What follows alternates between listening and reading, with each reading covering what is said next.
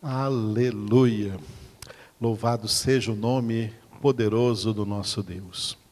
Livro dos Atos dos Apóstolos, nós estamos meditando no capítulo de número 7, e nós estamos aqui neste pequeno parágrafo de dois versículos, versículos 49 e 50. Nestes dois versículos, Estevão citou literalmente o livro do profeta Isaías, Isaías capítulo 66, versículos 1 e 2. Estevão fez uso desse texto dentro do tema que ele estava falando, aí o tema que ele alcançou nessa pregação que ele estava fazendo diante do sinédrio de Jerusalém, dos sumos sacerdotes lá de Jerusalém, dos doutores da lei, dos escribas, dos fariseus, aqueles homens importantes da religião judaica. Estevão estava ali na condição de réu, na condição de prisioneiro. Estava preso ali com muitas acusações falsas que fizeram contra ele, porque ele era um pregador da palavra de Deus, um anunciador do evangelho. Então, muita gente o odiando, entregaram a ele para ser ali preso e condenado à morte. E ele então estava diante ali de uma audiência no Sinédrio, prestando um depoimento, prestando um depoimento na posição de réu. E ele aproveitou então esse tempo para pregar, aproveitou esse depoimento para pregar a palavra de Deus, fazendo ali para aqueles doutores da lei que conheciam muito bem o Antigo Testamento, Estevão fez um resumo do Antigo Testamento. E Estevão chegou num tema muito importante, muito importante e muito polêmico em todas as épocas, o tema do templo, que eles queriam fazer um templo de Deus e fizeram um templo, e a religião judaica era centralizada ali naquele templo de Jerusalém. Davi desejou, foi o primeiro a desejar, Salomão foi o que construiu. E esse templo estava ali, então, em Jerusalém, sendo o centro da religião judaica.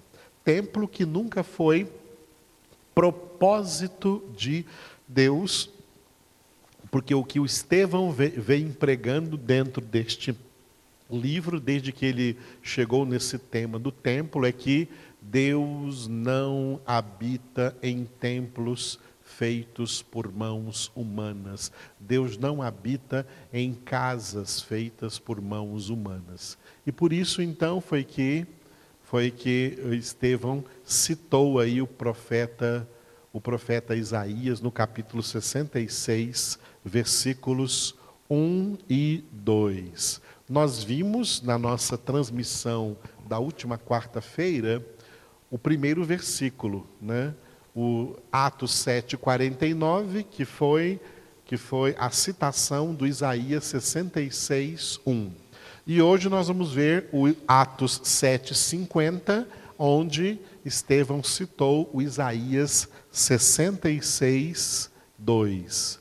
Estevão disse assim, citando o livro do profeta Isaías, a fala de Deus ali no livro do profeta Isaías, capítulo 66, versículo 2. Deus fazendo aqui uma pergunta retórica: Não foi, porventura, a minha mão que fez todas essas coisas? Ou seja, Deus está falando assim: não foi a minha mão que fez todo esse universo, que criou todas essas coisas? Ou seja, o que Deus está querendo dizer com isso? Se eu precisasse de uma casa para mim, eu não saberia fazer essa casa, eu mesmo fazer essa casa para mim? Não fui eu quem criei todo esse universo? Se eu precisasse de uma casa, eu mesmo não faria essa casa para mim? Olha, essa é a pergunta de Deus, esse é o significado. No entanto, Estevão fez aqui um resumo, um resumo aqui desse versículo número 2 de Isaías 66. Por isso, aproveitando então a pregação de Estevão e a sua citação de Isaías, eu gostaria de passar para vocês na íntegra esse versículo 2, Isaías 66, 2, aonde Deus, né, não está fazendo aqui uma pergunta, como Estevão colocou lá em forma de pergunta. Aqui Deus está fazendo uma declaração causal, começando com porquê. Porque a minha mão fez todas estas coisas, e todas vieram a existir, diz o Senhor. Mas o homem para quem olharei é este, o aflito e abatido de espírito, e que treme da minha palavra. Esse é o versículo completo aqui, que Estevão não citou ele completo na sua pregação, mas eu gostaria de compartilhar com vocês completo. Estevão citou o início e transformou o início do versículo numa pergunta, né? Acaso não foi a minha mão que fez todas essas coisas? Aqui há uma declaração do próprio Deus, porque a minha mão fez todas estas coisas e todas vieram a existir. Por isso que no versículo primeiro, Deus fez a pergunta: Que casa me edificareis vós?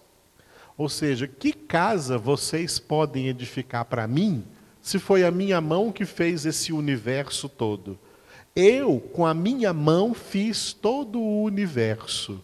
Vocês querem fazer uma casa para mim? Eu sou maior do que o universo. Se eu criei o universo, se eu fiz todo o universo, acaso vocês têm o poder de fazer uma casa para mim, para caber eu lá dentro dessa casa? Vocês podem fazer uma casa para um Deus como eu, que fiz todo o universo e que fiz vocês mesmos? Olha, diante de Deus, né, como a palavra de Deus coloca certas dimensões importantes. Estava meditando hoje, ainda, ainda mesmo hoje com a minha esposa, em Isaías capítulo 40, onde Deus diz assim, onde a palavra de Deus diz, no livro do profeta Isaías também, no, no, no, no capítulo 40 aqui, para Deus, as nações Cada nação é como uma gota d'água em um balde, como um grão de areia em uma balança. As nações para Deus são ínfimas. O universo para Deus, que para nós é uma imensidão de universo, de espaço sideral, para Deus isso é coisa muito pequena, porque o nosso Deus é grandioso. Grande é o Senhor, como diz o Salmo de número 48. Grande é o Senhor e muito digno de ser louvado. Ele, só Ele é grande. Nós somos muito pequenos. As nações são pequenas. O mundo é pequeno diante de Deus. Por isso, aquele cântico antigo dizia: Ele tem o mundo em Suas mãos. O mundo cabe na palma da Sua mão para nós termos uma ideia de dimensão. O nosso Deus é imenso, é grande, a sua criação é pequena. E é como se Deus risse das pessoas que pensam que podem fazer uma casa para Deus. Vocês querem me fazer uma casa? Que casa vocês vão fazer para mim? Porque a minha mão fez todas essas coisas e todas vieram a existir, diz o Senhor.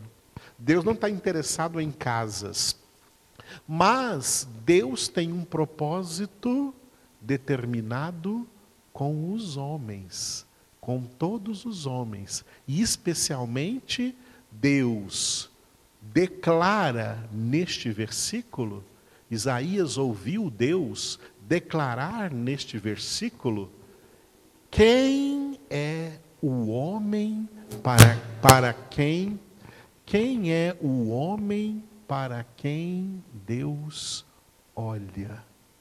Para quem Deus vai olhar?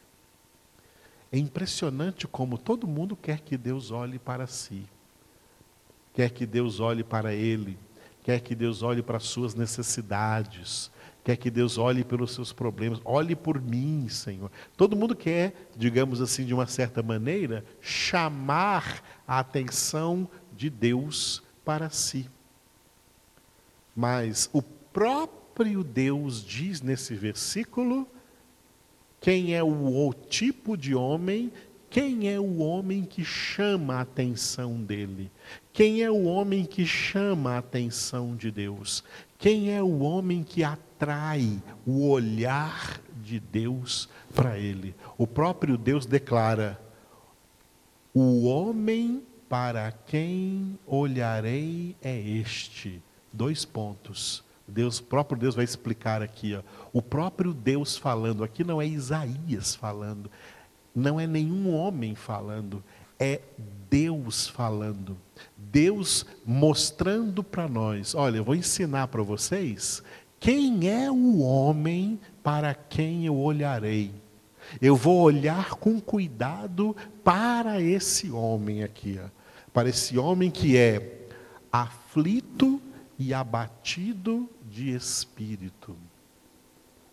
Eu vou traduzir para vocês, essa tradução, aflito e abatido de espírito, ela é uma boa tradução, mas ela não é uma tradução literal das palavras escritas pelo profeta Isaías, quando o profeta Isaías escreveu isso aqui em hebraico e como ele ouviu de Deus. Ele escreveu em hebraico.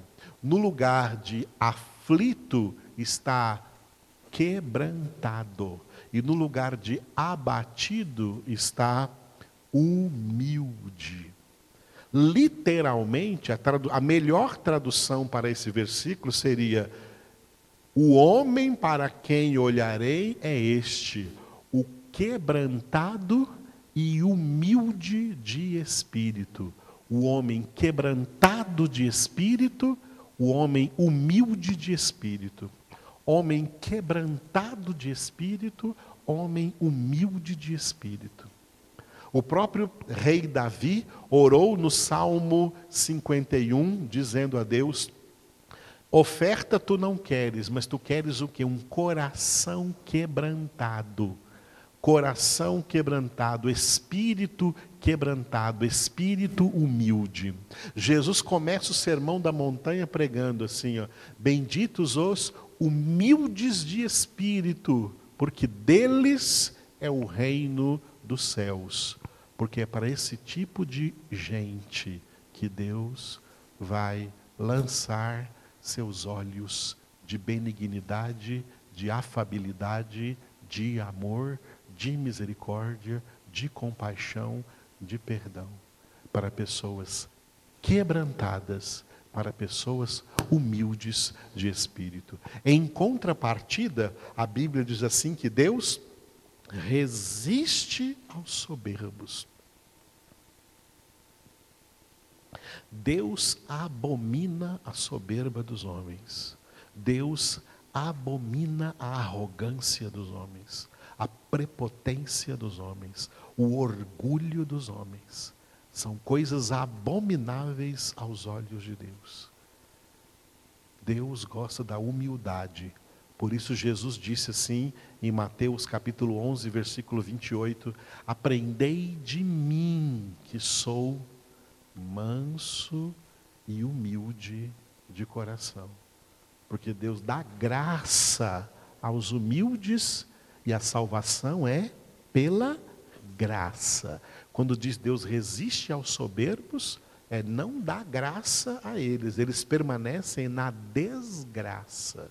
A graça é para os humildes. O humilde é o quebrantado de espírito, humilde de espírito e que, por que, que essa pessoa, por que esse homem é quebrantado de espírito, porque esse homem é abatido de é, humilde de espírito, é porque é alguém que, olha o que Deus diz, esse homem é alguém que treme da minha palavra, ou seja, treme diante da minha palavra.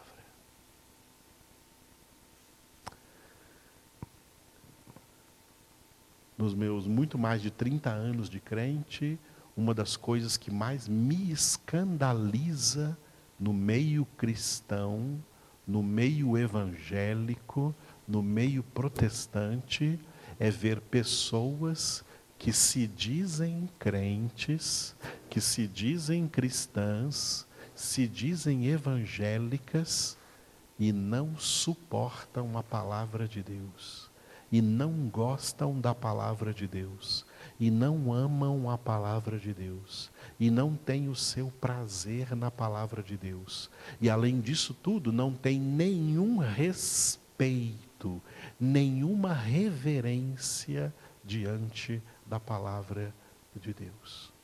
Não são estas as pessoas para quem Deus vai olhar. Deus declara nesse texto que ele vai olhar para o homem que treme diante da sua palavra, que treme diante da palavra de Deus. O escritor do livro das crônicas também citou mais ou menos a mesma coisa, só que com outras palavras. Segundo o livro das crônicas, capítulo 16, versículo 9. Foi quando uma palavra que Deus mandou o, o, o profeta Hanani comunicar ao rei Asa, rei de Judá, rei Asa. Né? Na época do rei Asa, Deus enviou ao rei Asa o profeta Hanani, dizendo para dizer para ele assim: vai lá e diz para o rei Asa o seguinte, ó. Porque quanto ao Senhor, os seus olhos passam por toda a terra, sabe para quê?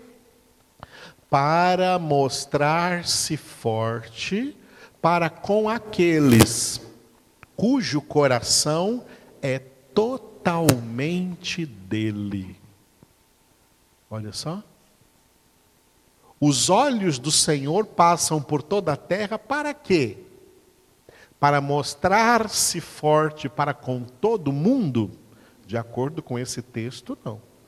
Para mostrar-se forte exclusivamente para com aqueles cujo coração é totalmente dele. Todo mundo quer ver o poder de Deus. Todo mundo quer ver a força de Deus agindo em seu favor. Existe até igreja que chama igreja do poder de Deus. Eles querem poder de Deus, ver Deus mostrando o seu poder, ver Deus se mostrando forte em favor deles. Mas, por esse texto aqui da Escritura, nós entendemos que esse não é o propósito de Deus. Deus não quer mostrar a sua força Deus não quer mostrar-se forte para todo mundo. Deus quer mostrar-se forte exclusivamente para com aqueles cujo coração é totalmente dele, é totalmente de Deus. Amados, os olhos de Deus passam por toda a terra não é atrás de multidão. Deus não está atrás de multidão. A maioria do, da humanidade, a maioria da multidão, a multidão de seres humanos jazem no maligno e vão passar pela vida desse jeito, nesse estado de condenação, e vão para a condenação eterna. Não estão nem aí para Deus, não estão nem aí para a Sua palavra, não têm o coração nas mãos de Deus, a sua vida não pertence a Deus, o seu coração está cheio de ídolos, de cobiças, de prazeres, de mundanismo, não querem saber de Deus. Deus também não quer se mostrar forte para com essas pessoas. Ele quer mostrar-se forte só para com aqueles cujo coração é totalmente dele. O próprio Deus dá um exemplo de uma pessoa assim, que é Jó. Jó, capítulo 1, versículo 8. Neste capítulo de Jó, nós vemos Deus fazendo uma, um desafio para Satanás. Né? Eu vou deixar você tocar nas coisas do Jó, eu vou deixar você tocar até na saúde do Jó. Eu permito você, Satanás, ir fazer isso para ele, porque eu conheço muito bem o Jó. Eu sei quem é o, eu sei quem é o Jó, e Deus perguntou para Satanás assim, Jó 1:8. Perguntou ainda o Senhor a Satanás: Observaste o meu servo Jó? E olha o que Deus diz: Porque ninguém há na terra semelhante a ele. Deus conhece todo mundo que há na terra, que havia na terra naquela época, e Deus diz: ninguém há na terra semelhante a Jó. Homem íntegro e reto, temente a Deus e que se desvia do mal. Esse é o testemunho, isso eu coloquei de vermelho aí, é o testemunho que Deus deu acerca de Jó, desse homem. Jó era um homem e Deus deu um testemunho dele diante de Satanás. Não é uma pessoa falando isso de Jó, é o próprio Deus falando isso de Jó e falando isso para o seu inimigo, para o seu adversário, falando isso para o diabo, falando isso para Satanás. Deus disse na cara do diabo: Você olhou, você observou de perto? Eu quero que você dê uma olhadinha no meu servo Jó. Eu sei que os outros homens da terra, aí você está conseguindo dominar todos eles, mas será que você consegue a mesma coisa no meu servo, no meu servo Jó? Você não consegue, Satanás, porque o meu servo Jó, ninguém há na terra semelhante a ele. Ele é um homem íntegro, é um homem reto, é um homem temente a mim, que sou Deus, e é um homem que se desvia do mal. Esse você não vai enganar, esse você não vai derrubar, esse você não vai conseguir desviar de mim, Satanás. É para esse tipo de homem que Deus olha. Jó foi esse tipo de homem, quebrantado de espírito, humilde de espírito, cujo coração é totalmente de Deus e que treme da sua palavra. Deus chegou a colocar nas mãos de Jó a um dos livros da Escritura, o livro de Jó que está aí para nós. Alguém poderia pensar: qual o segredo de ser esse homem? O único segredo foi o segredo revelado pelo Senhor, pelo Senhor Jesus nos evangelhos. O único segredo foi o segredo revelado pelo Senhor Jesus nos evangelhos. Mateus 22, 14. Porque muitos são chamados, mas poucos escolhidos os eleitos de Deus. Essa é uma qualidade especial dos eleitos de Deus. Não se deixe enganar, amados, pelo número. Não se deixe enganar pela quantidade. Porque o número de gente que se diz crente não é o número de gente que vai ser salva. O número de gente que vai ser salvo é pequeno em relação ao número de gente condenada. É um número que Jesus chama de poucos escolhidos. São os poucos que entram pela porta estreita e andam pelo caminho apertado, cujo fim é a vida eterna.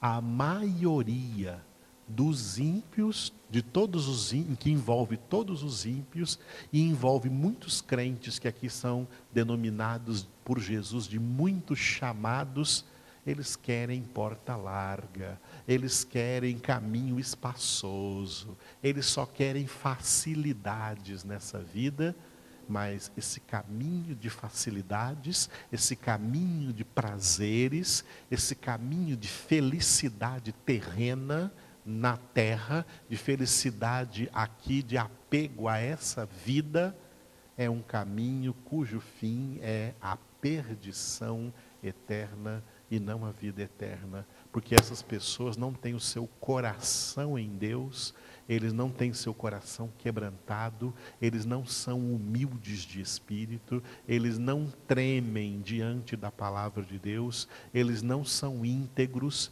eles não se desviam do mal, eles gostam das coisas más, eles gostam do mal, eles gostam do mundo, e quem ama o mundo não tem o amor do Pai em suas vidas os poucos escolhidos, aqueles conforme Efésios 1:4, que foram escolhidos por Deus em Cristo antes da fundação do mundo para serem santos e irrepreensíveis diante de Deus.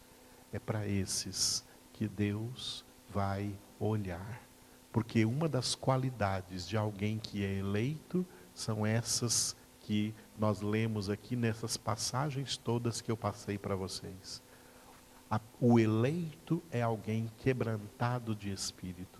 Você nunca vai ver um eleito arrogante, nunca vai ver um eleito soberbo.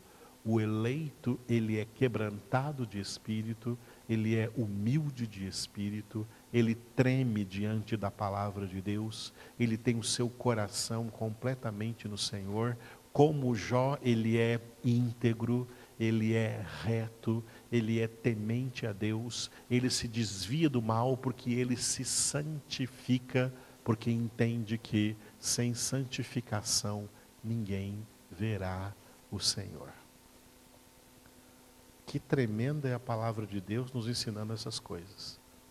E como essas coisas não são ensinadas hoje por aí, pelos pregadores mais famosos e até mais visitados aí nessas redes sociais. Eu sei que pregações aqui como as nossas aqui, às vezes tem 100 pessoas visualizando, a gente vê no computador, às vezes tem 200 pessoas no máximo visualizando, aí a gente pega lá algum herege, tem mais de milhões de pessoas visualizando, porque parece que é de heresias que as pessoas mais gostam do que da palavra, porque elas não tremem da palavra de Deus. Só os eleitos, só os poucos escolhidos que neste mundo são anônimos, desconhecidos, escanteados, rejeitados, odiados, incompreendidos, porque os que não compreendem é porque não tem revelação da Escritura, não tem revelação do Espírito Santo de Deus em suas vidas. Só os poucos escolhidos têm essa revelação. Jesus disse porque aos de fora tudo se fala por meio de parábolas, mas só para vocês que são meus discípulos é dado conhecer os mistérios do reino de Deus. Deus nos revelou em Cristo Jesus os seus mistérios. Só pela direção do Espírito Santo os poucos escolhidos têm acesso livre a essa revelação e por isso são transformados por Deus, que renova as suas mentes pelo ministério da Sua palavra. E esses poucos escolhidos tremem da palavra de Deus, tremem diante da palavra de Deus. Esses poucos escolhidos, eles não andam no conselho dos ímpios, eles não se detêm no caminho dos pecadores, eles não se assentam à roda dos escarnecedores, porque o seu prazer está na lei do Senhor e na sua lei eles meditam de dia e de noite. Por isso que eles são como a árvore plantada junto à corrente de águas, que dá fruto na época própria, cuja folhagem não murcha e tudo quanto faz prosperará. Os ímpios não são assim. Eles são como a palha levada pelo vento. Por isso, eles não prevalecerão na congregação dos justos, porque o Senhor conhece o caminho dos justos mas o caminho dos ímpios perecerá. Você sabe que eu citei para você na íntegra o Salmo 1. E é esse homem justo que treme da palavra de Deus é que tem nessa palavra o seu prazer e por esse prazer nela medita de dia e de noite. Aleluia! Como Deus é bom para conosco.